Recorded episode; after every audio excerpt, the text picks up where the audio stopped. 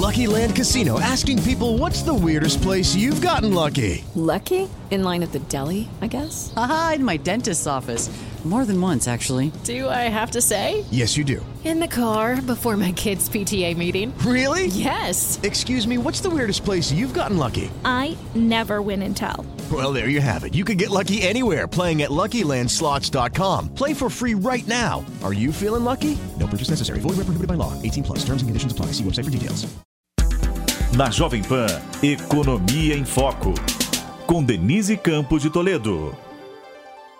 E começamos agora mais uma Economia em Foco, que hoje vai discutir os investimentos e o aumento do PIB potencial do Brasil, quanto que os investimentos podem colaborar para um crescimento mais acelerado da economia e por onde se pode buscar oportunidades para estimular esses investimentos. Nós temos como convidados o Venilton Tadini, que é presidente da BIDIB, Associação Brasileira da Infraestrutura e Indústria de Base, o Pedro Rodrigues, que é sócio do Centro Brasileiro de Infraestrutura, e o José Henrique Nascimento, que é gerente de causas do Centro de Liderança Pública. Eu lembro que você pode acompanhar o Economia em Foco também em vídeo. Você tem de acessar pelo YouTube, pelo Facebook da Jovem Pan News ou então no Panflix, que é o aplicativo da Pan. E eu começo cumprimentando os nossos convidados. Vinilton Tadini. Prazer estar aqui, é, atendendo ao convite da Jovem Pan. É sempre uma satisfação poder colaborar é, com aqueles que nos acompanham. Também aproveito a oportunidade para cumprimentar o Pedro Rodrigues o Zé Nascimento, que participarão conosco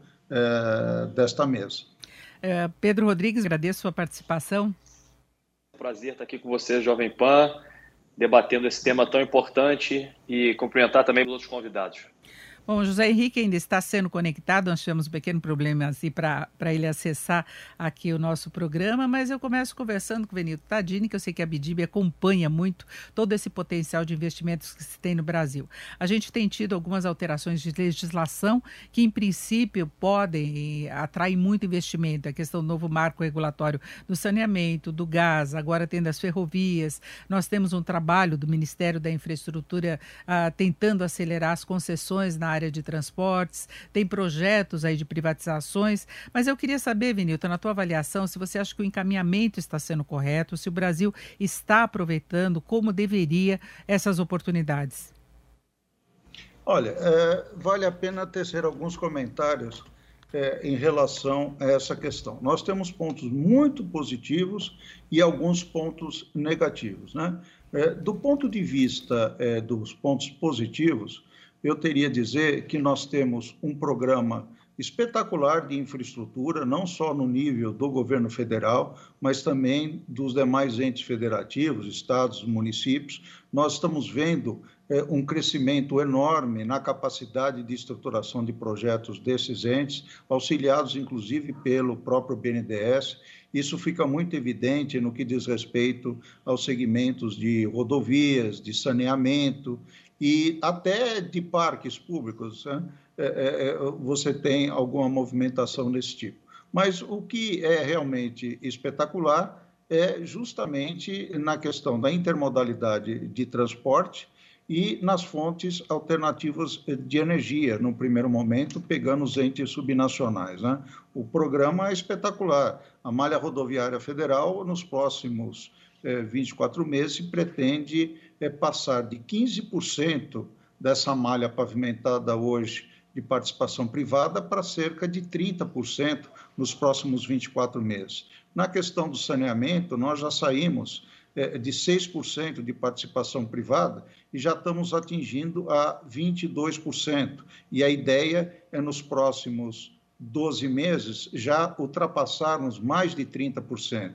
E, logicamente, um segmento que é importantíssimo e, e, e num momento difícil, que é a crise hídrica, é justamente o setor elétrico. Né? O setor elétrico ele precisa rapidamente é, se reorganizar do ponto de vista das fontes de abastecimento das termoelétricas para acelerarmos a, a entrada do gás. Né? Então, isso é um aspecto negativo, porque hoje não temos, e na medida em que segura a geração hidráulica, o preço das térmicas a, a, a, óleo explodem e isso certamente acaba, é, ao fim e ao cabo, é, indo para o consumidor ou para a sociedade de um modo geral, dependendo da forma que o Tesouro for tratar e o setor essa questão.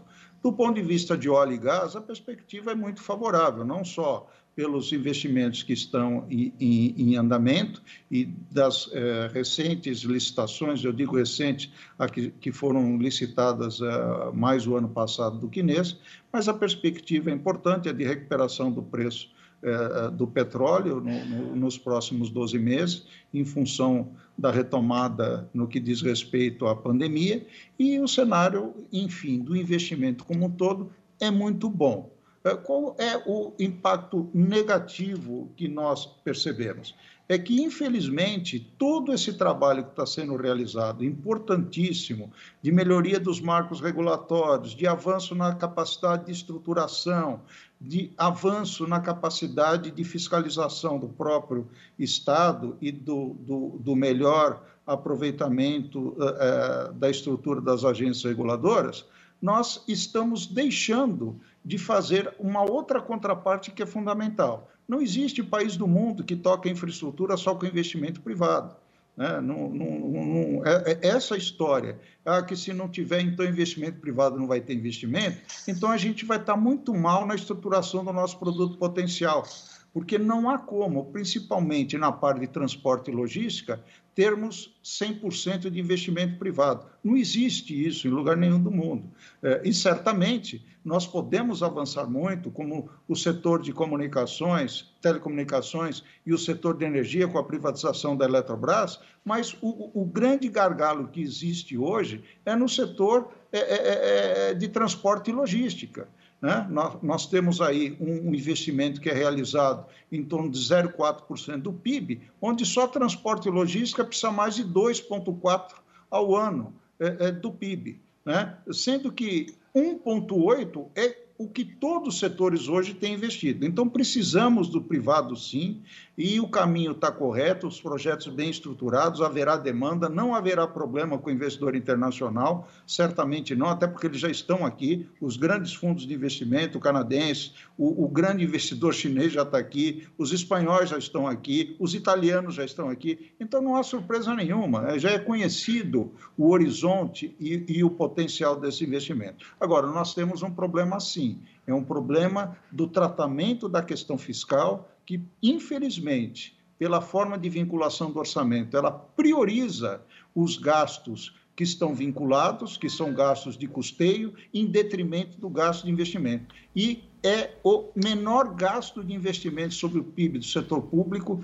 que temos desde que se conhece a estatística é, é, é que levanta esses números. Então, isso é muito preocupante. Isso pode afetar efetivamente o nosso produto potencial, o nosso estoque de infraestrutura ele já caiu de cerca de 65% do PIB para cerca de 32% do PIB, e isso é um limitante físico, não só de crescimento, como de eficiência e de competitividade. Agora, quanto à conjuntura, apesar de todas as turbulências no nosso ambiente interno, é, é, por algumas questões institucionais e políticas precisam ser resolvidas, apesar disso, é, ainda o programa é bem conhecido pelos agentes internacionais e não acredito que vá haver nenhum tipo de problema na entrada desses recursos externos.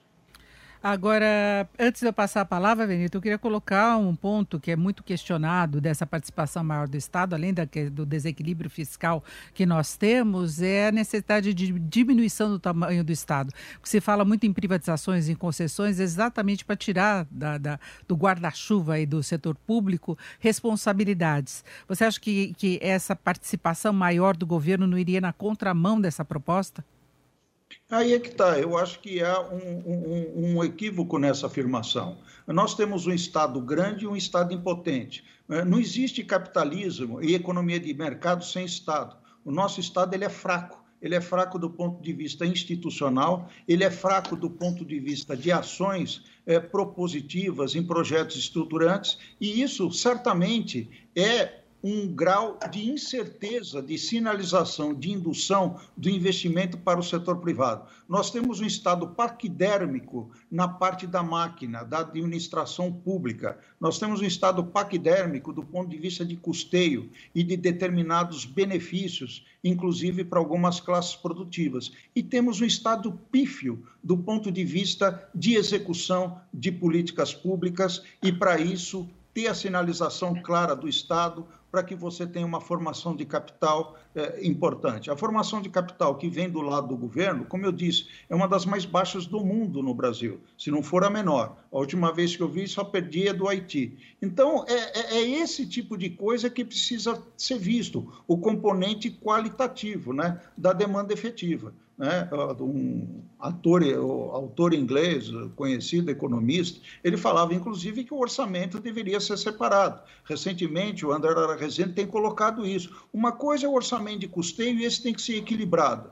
E outra coisa é o orçamento de investimento. Com o investimento ter retorno, basta a taxa de crescimento do PIB, é, é, acompanhado e vindo pelo retorno do investimento, ser maior do que a taxa de juros. E aí nós temos uma situação de equilíbrio é, estável de médio e longo prazo, coisa que nós não temos hoje. Nós não temos projetos bons que precisam ser tocados é, é, é na mão do setor público e aquilo que o Estado tem para é, é, colocar em conservação e manutenção, ele não está conseguindo fazer. E isso pode trazer problemas, é, logicamente, quanto maior for a retomada. Bom, então agora eu quero saber a, a, opinião dos nossos outros convidados. Vamos começar também pelo Pedro Rodrigues, que é do Centro Brasileiro de Infraestrutura. Pedro, como é que você vê esse potencial de atração de investimentos e essa questão colocada pelo Benito Tadini de que haveria necessidade de ter ainda uma participação maior do Estado para alavancar todo o potencial de investimentos que o país precisa? Olha, Denise, é, sem sombra de dúvida, o Brasil evoluiu muito, né?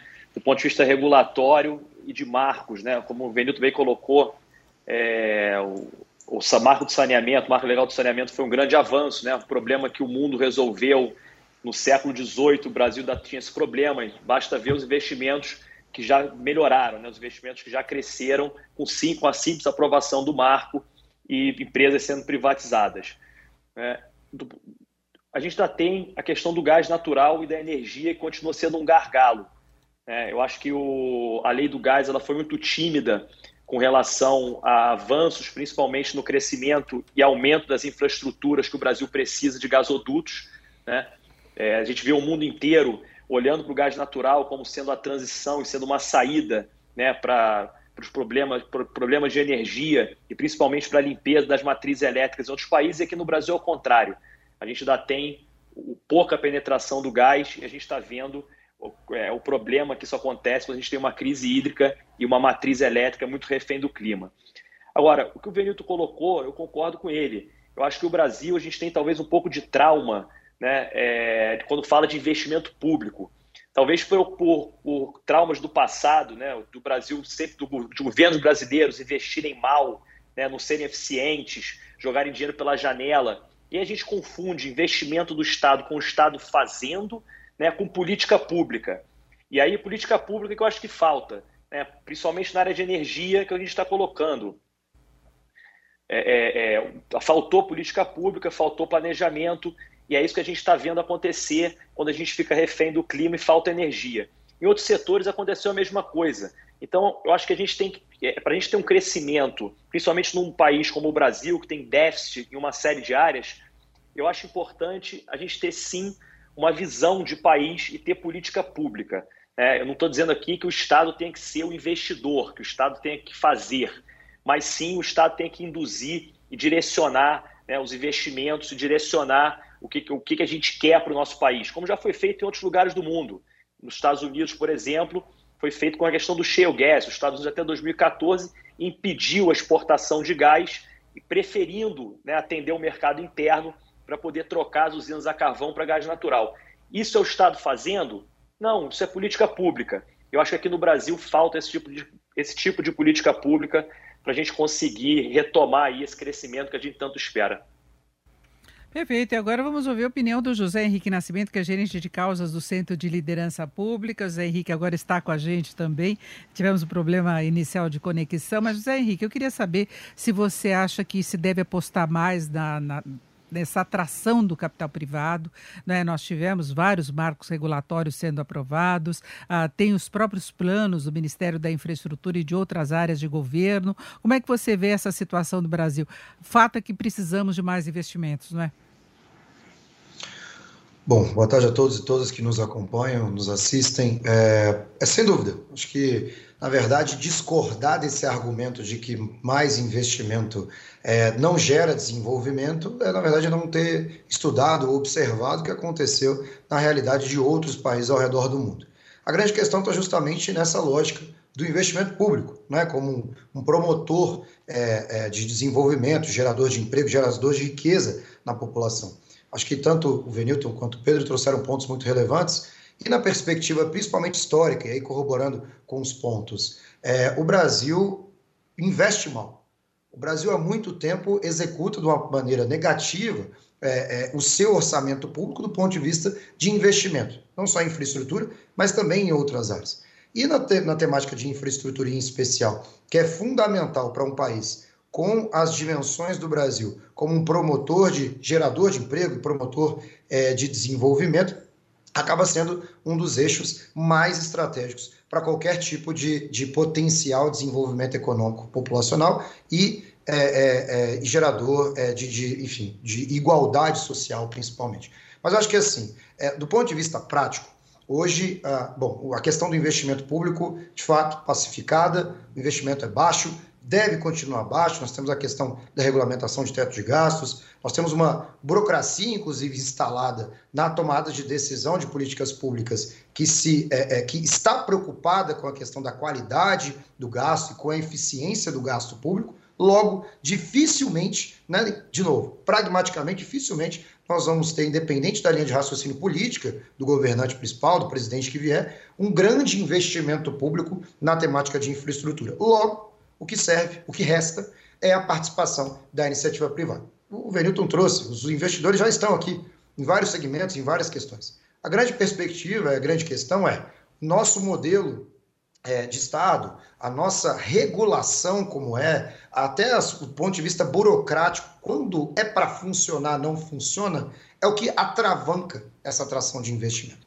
Então, mais uma vez, é, para que a gente consiga tentar alcançar os níveis dos países mais desenvolvidos, a nossa taxa de investimento em infraestrutura precisa ser muito maior, mais do que o dobro do atual em relação ao PIB do que é investido. E sabendo que dificilmente isso vem da, da, do governo, dificilmente a próprio setor público vai tirar do bolso esse investimento, a gente precisa ter iniciativa privada do nosso lado. Logo, tem a questão do marco do setor elétrico, o marco das ferrovias, saneamento, gás, debêntures de infraestrutura. Então, cada projeto desse é fundamental para desregular aquilo que é muito regulado, desburocratizar aquilo que é muito burocratizado, sempre com a mesma missão, o mesmo intuito: atrair investimento para que de fato a gente possa crescer. É, e José Henrique, por mais que se fale, se comemore avanços em termos de concessões, uh, de privatizações, o fato é que o Brasil tem registrado uma queda importante da participação dos investimentos no PIB. Nós estamos abaixo do que nós registramos alguns anos atrás e muito inferior ao nível necessário para fazer diferença, de fato, no potencial de crescimento da economia brasileira, não é? Perfeito, sim. Acho que, inclusive, os, os níveis são mais baixos do que ah, 10, 15 anos atrás. Né? Então, uh, uh, fica difícil esperar que o Brasil tenha um desenvolvimento econômico razoável para tentar atingir os patamares, de novo, de países membros da OCDE, por exemplo, sem esse recurso. Agora, é, é, é um ponto fundamental que, apesar de estarmos é, discutindo, debatendo as lógicas né, relacionadas à temática da infraestrutura, é fundamental dizer que o Estado brasileiro, por si só, ele tem oportunidade dentro da sua própria máquina. Quando, quando a gente fala de alguns fundos que, inclusive, grande parte deles centenários, que são imutáveis, a gente não, não pode não só mudar, mas também não mexer, é um grande recurso público travado, aprovisionado, que poderia muito bem ser alocado em infraestrutura, de novo, é, que é o principal gerador de riqueza e de emprego de um país em desenvolvimento, que é o caso do Brasil. Assim como é, é, é recursos que hoje são alocados em setores nos quais é, se questiona, inclusive, a sua efetividade. Então, por exemplo, quando a gente fala até dos próprios incentivos fiscais, ou, ou minimamente a forma como funciona o nosso sistema tributário brasileiro, há um, um oceano azul de, de, de recursos nos quais poderiam muito bem, não tudo, mas um pedaço que já sem dúvida já aumentaria, dobraria, triplicaria é, os recursos que hoje são alocados por parte do Estado em infraestrutura. Então, sim, é uma preocupação, é, existe margem, existe oportunidade dentro da própria máquina, dentro do nosso próprio sistema, para gerar mais recursos para o país, além de tudo que já está sendo discutido na perspectiva de infraestrutura. Então, é a reforma tributária, é a questão dos fundos públicos, sem precisar, inclusive, entre aspas, da calote precatória. A gente pode ter sim as contas equilibradas, investir em infraestrutura, investir em política pública, porque, bom, básica, basicamente, né, a gente precisa de uma reorganização prática, uma, re, uma reorganização positiva do Estado para conseguir aí sim é, investir naquilo que a população tanto anseia. Ah, agora, Venilton Tadini, quais seriam as áreas prioritárias? Por onde que você acha que se deve trabalhar mais para se corrigir não apenas essa carência de investimentos, mas a gente sabe que os investimentos não significam apenas crescimento da, da economia pela atividade, mas também porque resolve gargalos, pode melhorar a logística, pode melhorar as condições de oferta de determinados serviços que são relevantes. A gente está vivendo, por exemplo, uma crise de energia, se sabe da necessidade de ampliar investimentos investimentos, tem as questões relacionadas à logística, ao custo de transporte no Brasil. Enfim, a precariedade da infraestrutura nos coloca com um custo uh, Brasil muito mais elevado. Então, por onde se pode começar a corrigir esse caminho? Olha, eu não tenho dúvida que o impacto, não só do ponto de vista é, de produto, é, de efeito é, de curto prazo de multiplicador, como da capacidade da realização de planejamento do gasto, é, o segmento que está mais atrasado e poderia puxar rapidamente a, a, renda e o emprego é a parte de transporte e logística.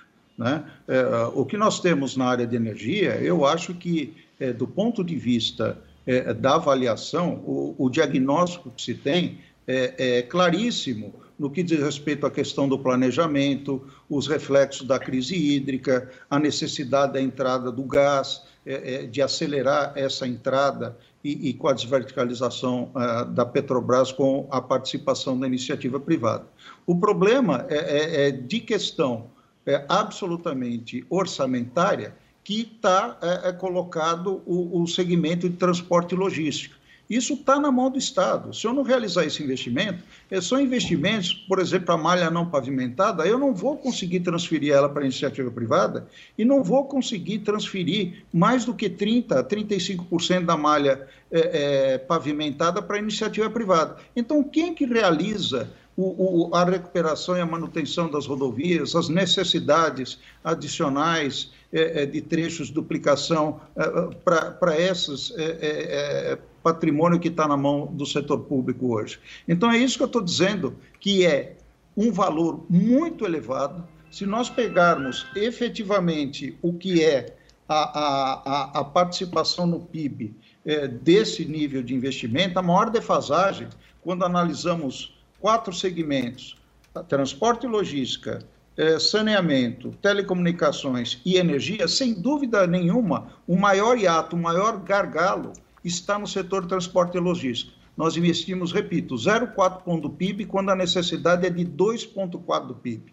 Então, nós estamos aí uma defasagem de 2 pontos do PIB, que é a maior defasagem que existe em todos os setores. Logicamente, do termos relativos, o saneamento foi a coisa que mais se atrasou. Mas do ponto de vista de impacto macroeconômico, do ponto de vista do investimento, nós temos hoje um investimento da ordem de 13, 14 bilhões, que ele pode chegar tranquilamente a 30. Mas do ponto de vista do impacto macroeconômico, é, é, para a, a, expansão futura, ele certamente não é um, um valor é, tão significativo. Então, o segmento, repito, que deve ser feito até porque não tem participação privada que vai entrar nesse segmento na, nos determinados nichos é, é, é, é que não tem retorno né, é, é, de investimento, é justamente o setor de transporte e logística e o saneamento pelo descalabro que é, sem dúvida nenhuma, são os dois a serem afetados. Agora, repito, tanto energia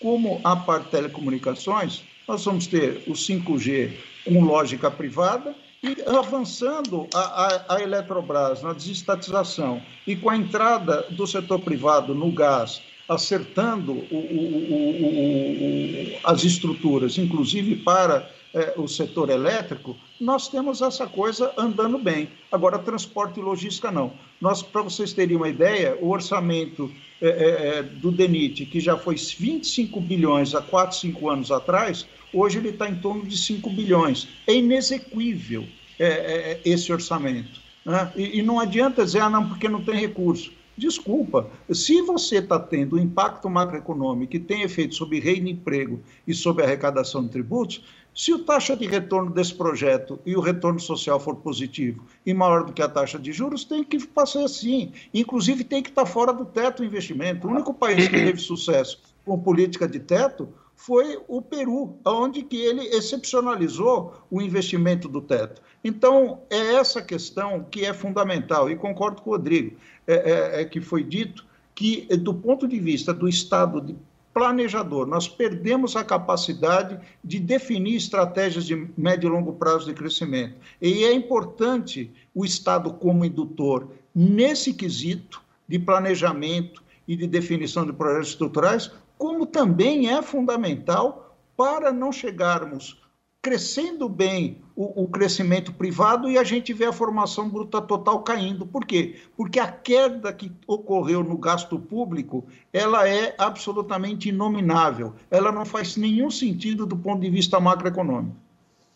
Perfeito. Nós vamos agora a um rápido intervalo. Daqui a pouquinho ainda temos muito mais a discutir a respeito do potencial de investimentos do Brasil, os caminhos para a gente conseguir acelerar mesmo e garantir um potencial maior de expansão da atividade econômica, da economia brasileira. Nós temos como convidados hoje para debater esse assunto Venilton Tadini, que é presidente da BIDIB, Associação Brasileira da Infraestrutura e Indústria de Base, Pedro Rodrigues, que é sócio do Centro Brasileiro de Infraestrutura, e José Henrique Nascimento, que é gerente de causas do Centro de Liderança Pública. Voltamos voltamos daqui a pouquinho. Acompanhe Economia em Foco também em vídeo. Até já.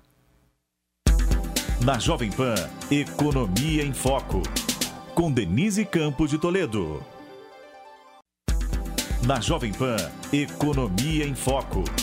Com Denise Campos de Toledo.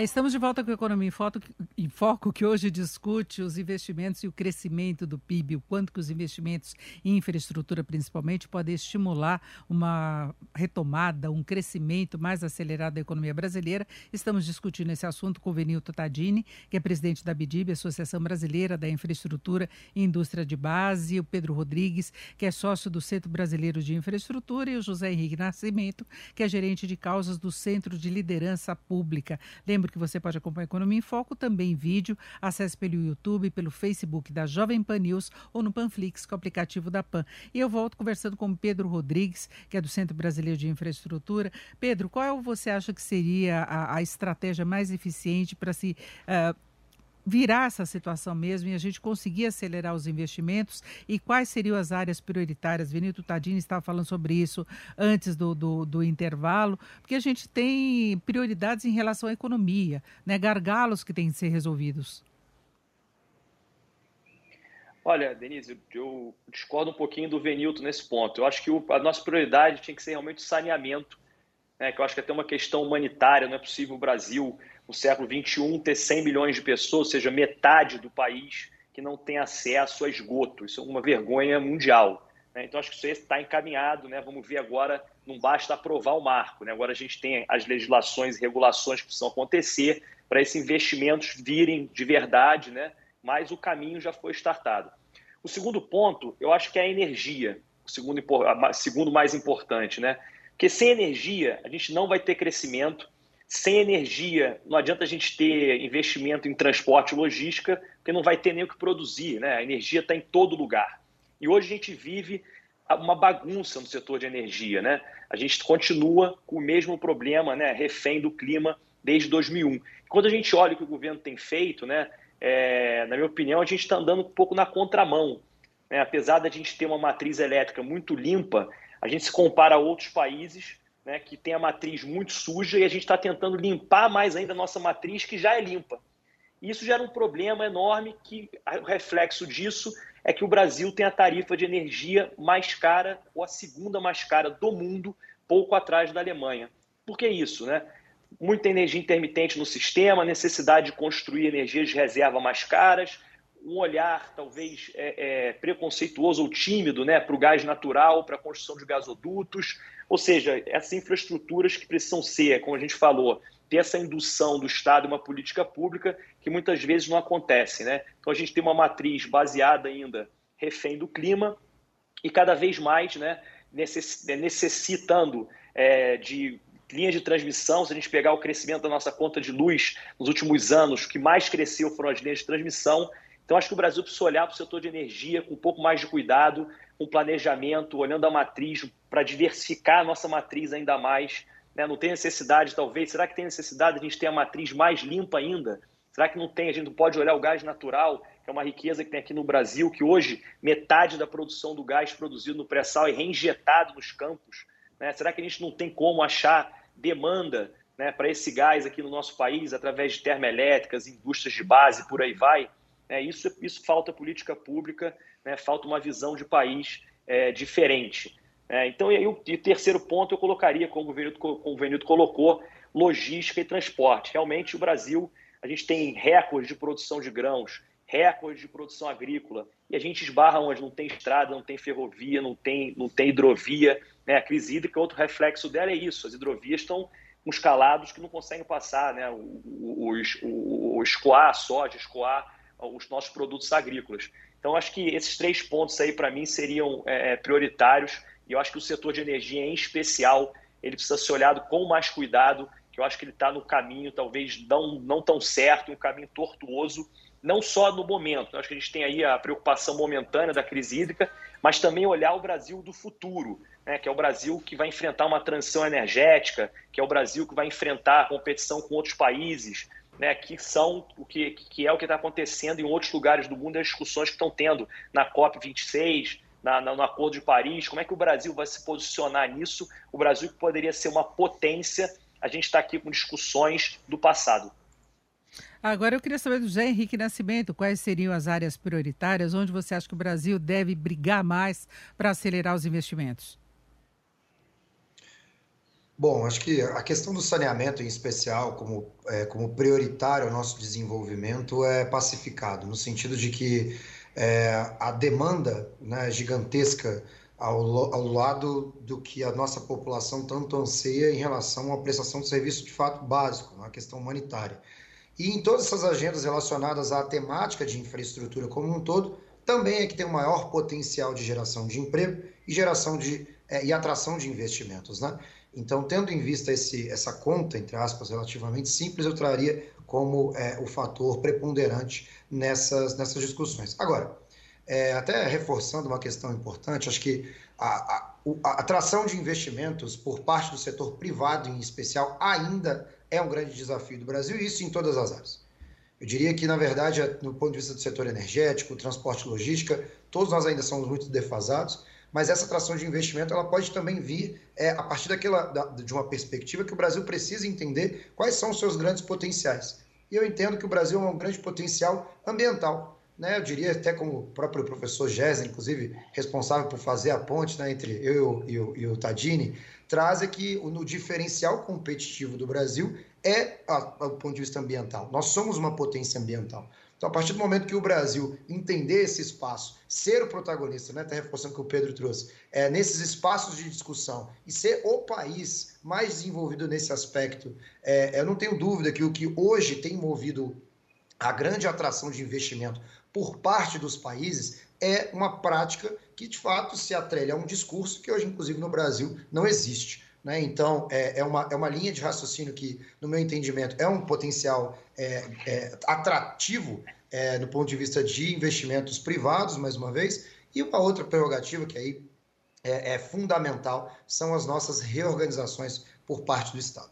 Então, o Brasil ainda gasta muito mal, o Brasil ainda, é, de novo, do ponto de vista da qualidade do gasto público, isso interfere em educação, isso interfere em saúde, isso interfere em segurança pública. A partir do momento que nós entendermos o que o Estado brasileiro de fato precisa intervir, de fato precisa meter a mão, é aí que nós vamos entender que em cima desse todo volume de recursos que nós podemos ter, aí a gente vai conseguir investir. Quando a gente fala em investir em educação, não é só é, questão de aumento de salário de professores, ou, enfim, está é, tá também à construção de escolas. Quando se constrói escolas, se aumenta a demanda até por serviços, seja da própria construção, seja das pessoas que vão trabalhar nesses espaços. Então, a, a lógica do investimento por si só, ela precisa passar, acho que do ponto de vista prático, inicialmente pelo saneamento, que é pacificado, e esperamos que atinjamos essas metas até 2033, mas principalmente é entender que é uma potência ambiental e, em terceiro, fazer uma reorganização, seja por meio de reformas administrativas, tributárias, reformas do Estado brasileiro, reforma até do, do federativa, né? a, a relação entre a União, estados e municípios precisa também ser revista, que aí, sem dúvida, a capacidade de investimento, que hoje é minúscula no Brasil por parte dos entes federativos, vai crescer e naturalmente vem escalável, vem de forma transversal e, enfim, atinge todos os setores de forma é, muito interessante né, para a população principalmente. Ah, agora, voltando ao Vinilton Tadini, nós sabemos da, da importância de legislação, de marcos regulatórios, de iniciativas que possam alavancar, abrir espaço para os investimentos. Agora, o Brasil tem outros problemas, a questão de credibilidade, de confiança nas regras, na, no respeito institucional e jurídico, de não alteração, porque a gente sabe que isso acontece com muita frequência. Né? No caso de concessões, por exemplo, que de repente se altera as regras do jogo, elas são alteradas e isso deixa o investidor muito mais, mais cauteloso. E nós temos outros problemas estruturais do Brasil. No atual momento, há uma preocupação muito grande, por exemplo, com relação ao cenário político, com relação ao ajuste fiscal. Até que ponto, na sua avaliação, isso continua pesando, mesmo com os avanços regulatórios que nós tivemos? Não, boa pergunta. Antes, eu só gostaria de fazer uma observação em relação à colocação anterior que foi feita. Eu, é, só para deixar claro, a resposta que eu dei sobre o segmento prioritário é aquele que teria efeito macroeconômico mais imediato. É, não que não tivesse uma avaliação sistêmica, é, por exemplo, de energia. Agora, eu disse que os dois setores mais defasados eram o setor transporte e logística e saneamento. E o saneamento, do ponto de vista macroeconômico, para você ter feito no curto prazo, ele já vai estar ocorrendo com o que foi feito. Eu já disse, nós já mudamos de 6% para 22% a participação privada e podemos aumentar ao ano 50% os investimentos. Agora, nós estamos investindo cerca de 14 bilhões ao ano aproximadamente. Se eu investir 20, 25, o efeito macroeconômico é pífio. Agora, é uma questão humanitária, eu concordo, a prioridade não é zero, é como foi colocado. Isso aí já devia ter sido resolvido no século XVIII. Né? Eh, até Roma Antiga, eh, na época eh, das suas fontes de escoamento de estrutura, já fazia melhor do que o Brasil fez nos últimos 40 anos. Agora, a questão é, do ponto de vista macroeconômico, os projetos que estão prontos para eu alavancar o crescimento do produto é transporte e logística, sim. Eu concordo com a importância do setor de energia, mas o setor de energia, como bem colocou o Pedro, nós temos ainda uma questão a ser resolvida do ponto de vista de uma privatização da Eletrobras, nós temos um problema para resolver da forma de inserção de como vamos tratar essa crise hídrica que está aí, que está deixando um passivo enorme, na medida em que você está segurando a, a, a, geração de energia da fonte hidráulica, que já se acumulou mais de 18 bilhões de passivo que alguém vai ter que pagar essa conta, e esse investimento e essa mudança, que por mais de ter fontes limpas, é uma das energias mais caras do mundo, nós não vamos fazer isso do dia para a noite. Enquanto que, do ponto de vista de política pública com gasto efetivo do Estado para essa injeção na via do crescimento é transporte e logística sim. Em volume, são mais de 100 bilhões por ano que precisamos nesse segmento. É maior que a defasagem, inclusive do setor de energia elétrica. Nós estamos, do ponto de vista de defasagem, com uma situação específica de uma crise hídrica, mas é muito maior problema é, é, do ponto de vista de curto prazo não investir em transporte e logística do que tentar resolver o nosso problema, que depende de uma melhor regulação, melhor planejamento e uma readequação do setor elétrico, que não vai ter efeito no nosso curto prazo para sair da pandemia para a retomada de crescimento. É, na, voltando à sua pergunta, você coloca um ponto fundamental. O, o, o Brasil nunca atravessou uma crise dessa natureza com o nível de reserva que possui. Né? Então, pela primeira vez, não é a crise externa que alavanca o desajuste do Estado e causa uma crise interna. Nós temos uma crise interna gerada por nós mesmos. Né? Nós, há cinco anos, tentamos fazer ajuste fiscal e, na realidade, a pandemia só veio mostrar que o caminho estava equivocado. Nós quisemos e estamos querendo é, é, apagar o fogo com gasolina. Por exemplo, nada do que foi feito do ponto de vista de natureza fiscal é, é, fez com que é, reduzisse a, a, nossa taxa de câmbio e deixasse de aumentar a taxa de juros. Por quê? Porque o problema do, do, da, da, taxa de juros hoje, que está tentando seguir o aumento da taxa de inflação, da Selic, ele vem de crises de oferta, causada pelo próprio Estado, em, eventual com tarifas públicas, ou o próprio efeito da exportação dos nossos produtos em função do crescimento internacional, que agora tem efeitos também é, é, de energia que pode reduzir esse crescimento. E a crise, é, é, tanto em câmbio como de juros, elas estão muito mais ligadas a uma disfunção do Estado brasileiro, onde os poderes não estão se entendendo e que isso é levado para o ambiente internacional, do que a questão fiscal. É, obviamente, o que é importante da questão fiscal é a trajetória de crescimento.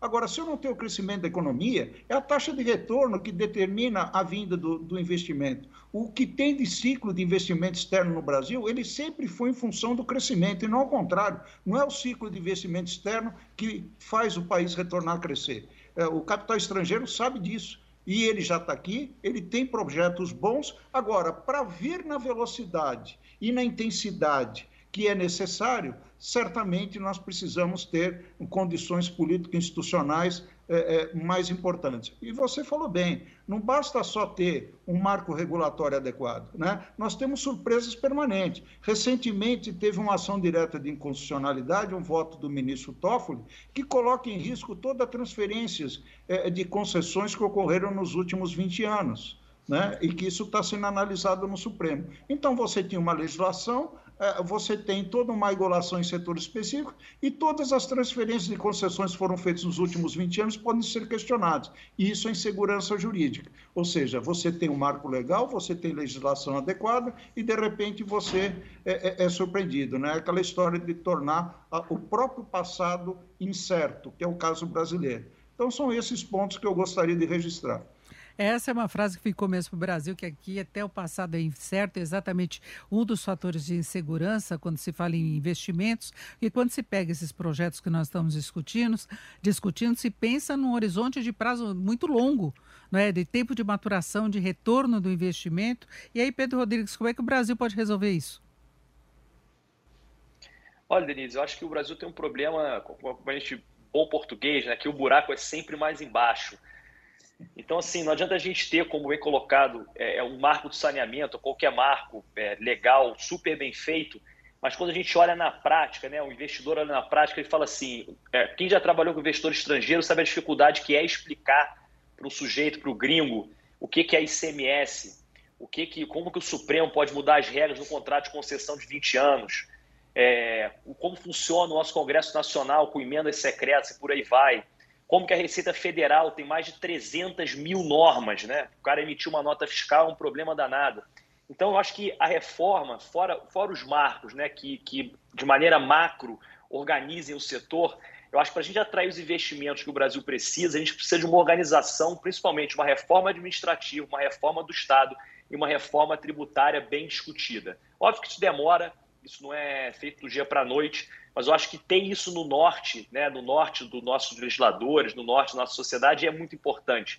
E volto a falar, investidor que não conhece o Brasil, investidor que já está aqui dentro, ok, ele já sabe trabalhar com o Brasil, com a confusão que tem aqui e com essas regras todas. Mas para atrair novos investimentos, quando o sujeito olha aqui para o país, ele pensa lá, país tem crescimento? Não, não cresce há 10 anos. Tem segurança jurídica? Não, não tem segurança jurídica. Tem um problema danado, uma eleição polarizada, problema tributário, Receita Federal difícil, problema trabalhista, uma série de problemas estruturais. E aí ele vai no preço.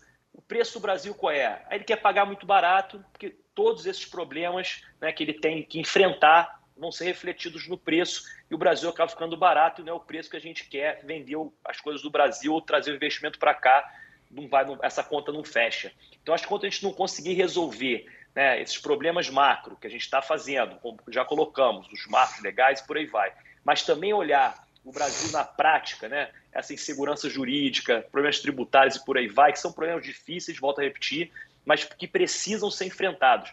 E esse sim, quando a gente tiver um norte melhor, quando a gente tiver uma, uma segurança institucional melhor, eu acho que aí sim a gente consegue atrair novos investimentos, investimentos estrangeiros de verdade aqui para o nosso país, porque, como bem colocado pelo Zé Henrique, a gente é uma potência e se a gente olhar para o futuro, o Brasil tem uma série de vantagens comparativas, principalmente na área ambiental, na área de mercado de carbono, tantas outras né, que a gente tem em relação a outros países do mundo. A gente está na frente.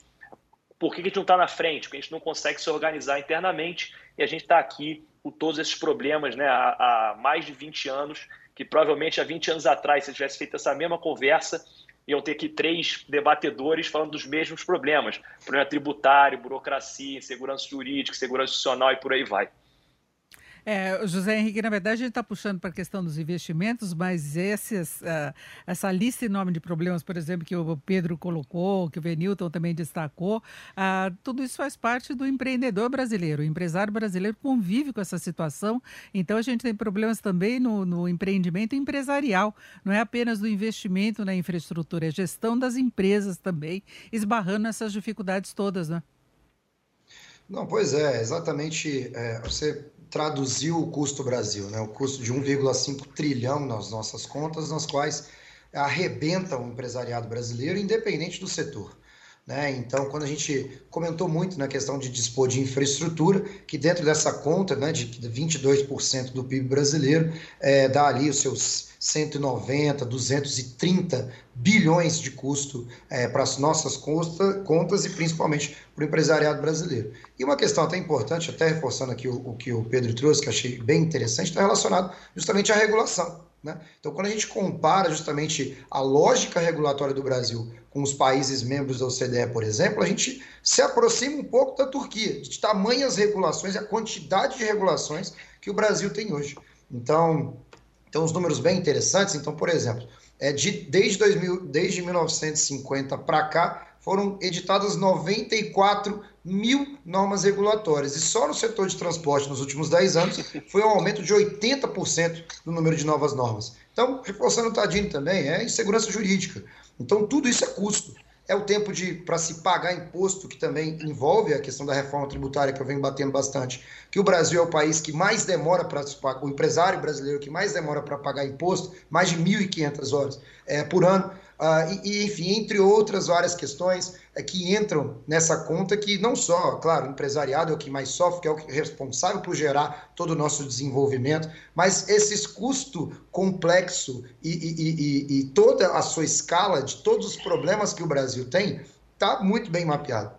Então, do ponto de vista de se abrir negócios, nós sabemos os problemas. Do ponto de vista do financiamento do negócio, do ponto de vista do acesso aos insumos que o empresariado brasileiro precisa para se é, é, se desenvolver ainda mais, do ponto de vista de acessar até serviços públicos, é, que faz parte de todo o processo de qualquer país, de qualquer estado, como principal promotor e indutor de desenvolvimento. Nossa competitividade baixíssima. Né? Então, quando nós fazemos essa, trazemos essa lógica comparativa, mais uma vez, Brasil e os países desenvolvidos, percebemos a quantidade de gargalos que nós temos em todos esses setores que comentei. Complexidade tributária, gigantesca regulação, não tem infraestrutura, o acesso logístico é complexo, mas aí para tranquilizar aqueles que nos ouvem, bom, do ponto de vista prático, isso tudo está bem mapeado tem como resolver. São legislações que, inclusive, já até tramitam no Congresso Nacional, são projetos de instituições e de entidades que, como CBE, a BDIB, o CLP, que têm trabalhado e têm se motivado cada dia mais a resolver essas questões.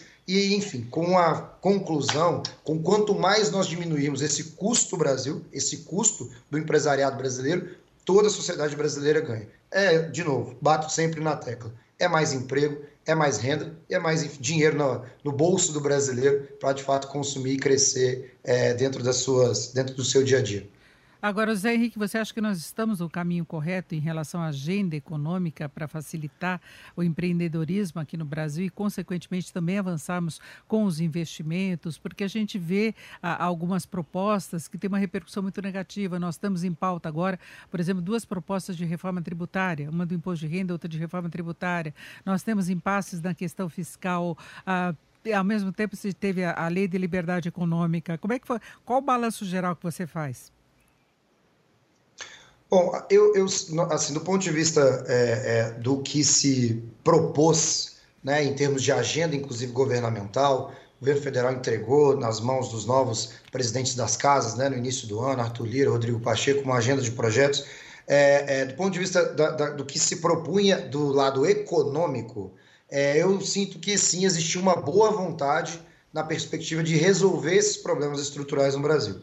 No entanto, não só de boa vontade né, vive o ser humano. Muitos erros têm sido cometidos e para a gente começar a caminhar para um lugar é, mais positivo para a população brasileira, a gente precisa melhorar muito. Esse tipo de agenda que você comentou, por exemplo, surgiu de repente. Então, quando a gente comentava de reforma tributária no início do ano, é, bom, existia já uma questão de vamos vir com uma reforma tributária particionada para trazer o CBS, agora nessa discussão na própria PEC 110, o IVA dual, sendo que, do ponto de vista do IVA, que vai se trazer na lógica subnacional, está num nível de complexidade muito mais robusto do que pode vir pela CBS de um projeto que sequer caminhou. Então, essa insegurança do ponto de vista de novo político e institucional é muito ruim. A questão dos precatórios também surgiu do nada. Aí, quando se trouxemos a, a, a aprovação do projeto de lei, inclusive, da reforma do imposto de renda, veio condicionado a uma série de absurdos que quer, inclusive, dá para entender o que está acontecendo. Uma PEC que vai me dizer que o Estado pode regulamentar. Então, assim, quando se trouxe construiu uma agenda econômica para se perseguir a resolução desses problemas, geração de emprego, a regulamentação dos marcos, MP do Ambiente de Negócio, mais lei de liberdade econômica, eu tenho plena convicção de que a equipe econômica, até as próprias PECs que foram propostas, de fundos, PEC emergencial, etc., foram muito bem interessantes. No entanto, existiram, estão existindo, inclusive, uma série de falhas, seja no ponto de vista do diálogo com o Congresso, e seja do ponto de vista de problemas que não estavam mapeados, ou que surgiram, entre aspas, de repentemente. E aí vem novos projetos que entram na pauta. Então, por exemplo, a reforma administrativa, que há duas, três semanas atrás estava bastante quente, de repente a dos precatórios toma todo o espaço legislativo e não tem como duas PECs caminharem ao mesmo tempo haja mudança constitucional também. Então, é, respondendo, acho que do ponto de vista bem prático, Denise, acho que tem que melhorar muito para a gente ficar bom. Mas eu sinto que há boa vontade de boas pessoas, inclusive, que estão trabalhando até dentro do governo, no Congresso Nacional, para tentar resolver isso. Agora, a gente precisa de um alinhamento de Brasil. A gente tem que esquecer o populismo, a gente tem que esquecer eleições e temos que nos, nos unir enquanto sociedade, principalmente, para perseguir aquilo que é positivo mais uma vez, os problemas estão mapeados. Eu, Pedro, Tadini, falamos, entre aspas, quase as mesmas coisas na lógica de infraestrutura e de problemas estruturais. Uma série de especialistas que já entenderam o que está acontecendo, inclusive já mapearam as soluções. Agora é juntar os laços, esquecer as perspectivas é, é, é eleitoreiras, principalmente, e trabalhar pelo Brasil. É isso, fechamos por aqui o Economia em Foco de hoje, que discutiu os investimentos e ampliação do PIB potencial do país. Tivemos como convidados o Venil Tadini, que é presidente da BIDIB, Associação Brasileira da Infraestrutura e Indústria de Base, o Pedro Rodrigues, que é sócio do Centro Brasileiro de Infraestrutura, e o José Henrique Nascimento, que é gerente de causas do Centro de Liderança Pública.